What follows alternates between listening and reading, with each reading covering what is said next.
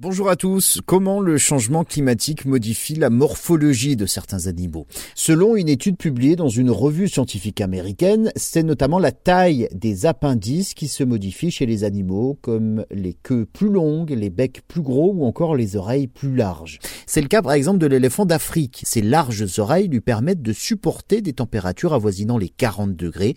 Autre exemple, la taille du bec de deux perroquets australiens qui a augmenté de 4 à 10% depuis 18 1871. Il en va de même pour le junco aux yeux noirs, un petit oiseau d'Amérique du Nord. Les pattes des musaraignes, autre exemple, seraient donc en train de grossir et les chercheurs remarquent également donc euh, des modifications dans les schémas de reproduction, de migration de certaines espèces pour éviter des niveaux de chaleur trop élevés.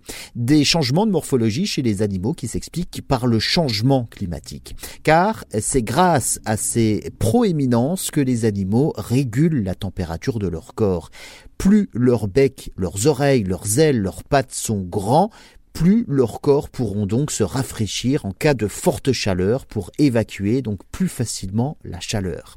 Globalement, les oiseaux ayant un bec plus petit ont donc moins de chances de survivre à des étés plus chauds. On observe également une modification morphologique qui est plus rapide que ce qui devrait normalement se passer euh, dans l'évolution animale classique. On ne parle pas ici de modification à l'échelle d'une vie, hein, mais bien d'évolution sur plusieurs générations, de sélection naturelle. Les plus gros becs sont de plus en plus sélectionnés au fur et à mesure que les animaux se reproduisent. Il n'est donc euh, pas encore sûr que ces adaptations morphologiques soient bénéfiques pour toutes les espèces.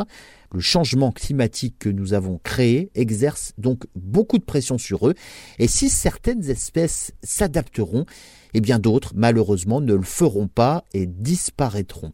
Pendant longtemps, on observait effectivement des changements de morphologie chez des animaux à cause de changements d'habitat ou de régime alimentaire, mais là, c'est la première fois qu'on observe donc des changements de morphologie à cause du changement climatique.